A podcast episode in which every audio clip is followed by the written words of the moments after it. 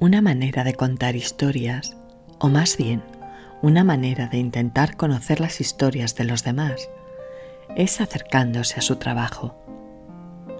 Una parte de la historia, de las obras, de la vida que representaban esas obras de los grandes artistas, se encuentra encerrada en los museos o en las grandes bibliotecas.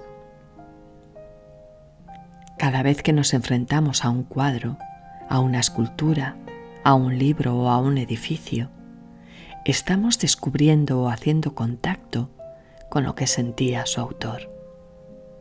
Aun sin saber nada de escultura, de arquitectura, de pintura o de literatura, lo más importante es lo que significa para la persona que lo enfrenta, lo que le hace sentir.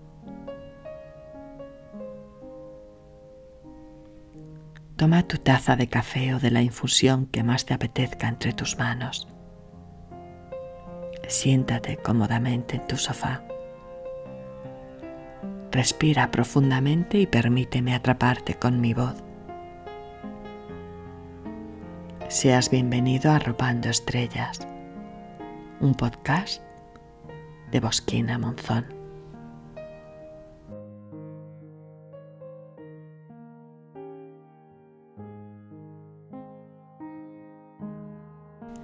Siempre que puedo me acerco a un museo, a una biblioteca o me paseo entre edificios imponentes, no solo para admirarlos y recrearme en ellos, sino también para estudiar lo que hacen sentir a los que los observan.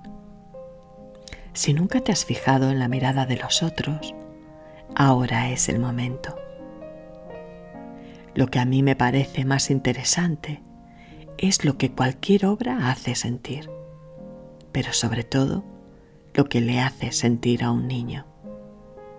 Nunca mienten y rápidamente te das cuenta si les gusta o no lo que ven, si los atrapa o les hace sentir la magia especial de cada autor. Para mí los niños forman parte de ese arte que se nos presenta. Cuando se les permite interactuar de alguna manera, lo disfrutan y lo viven.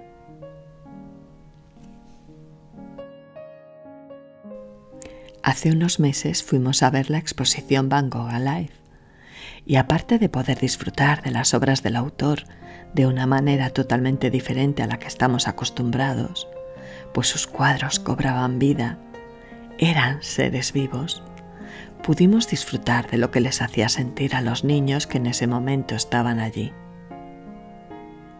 correteaban por la sala, persiguiendo pájaros, tratando de recoger flores que nacían por doquier, intentando descifrar escenas que aparecían por el suelo, simulando que comían la fruta que brotaba dibujada a sus pies, alguno incluso desapareciendo en un fondo similar en colores a la ropa que llevaba puesta girando sobre sí mismos para no perderse nada de lo que iba apareciendo mágicamente sobre todas las paredes de la sala, persiguiendo el tren que de pronto saltaba de muro a muro, escapando de su mirada ingenua.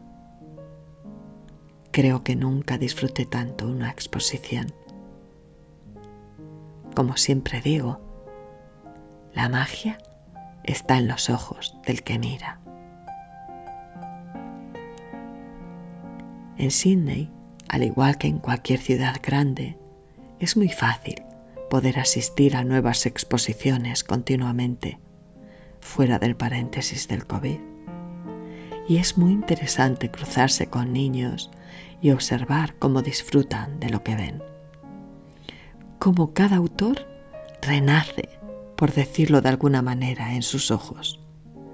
Las obras de arte reviven cada vez que nos acercamos a disfrutarlas y cada vez que un niño disfruta de lo que está viendo, de esa obra de arte que alguien creó años atrás para otra persona, es cuando siento la magia del tiempo, la magia del espacio. Esos momentos que reúnen al autor con la persona que admira su obra y te hacen comprender que todo ha valido la pena. Si alguna vez te cruzas conmigo en un museo, procura no darme la espalda. Es posible que cuando te despistes aparezcas en una de mis fotografías. Disfruta la próxima vez que te acerques a un museo, no solo de las obras de arte que en él se muestran, sino también de las personas que te rodean. Y siente lo que el arte les transmite. Piensa en lo que te hace sentir también a ti y en qué es lo que suele llamar tu atención. Gracias por acompañarme durante estos minutos. Espero haberte hecho olvidar la monotonía del día. La semana que viene estaré de nuevo arropando estrellas. Te espero. Ahora, descansa.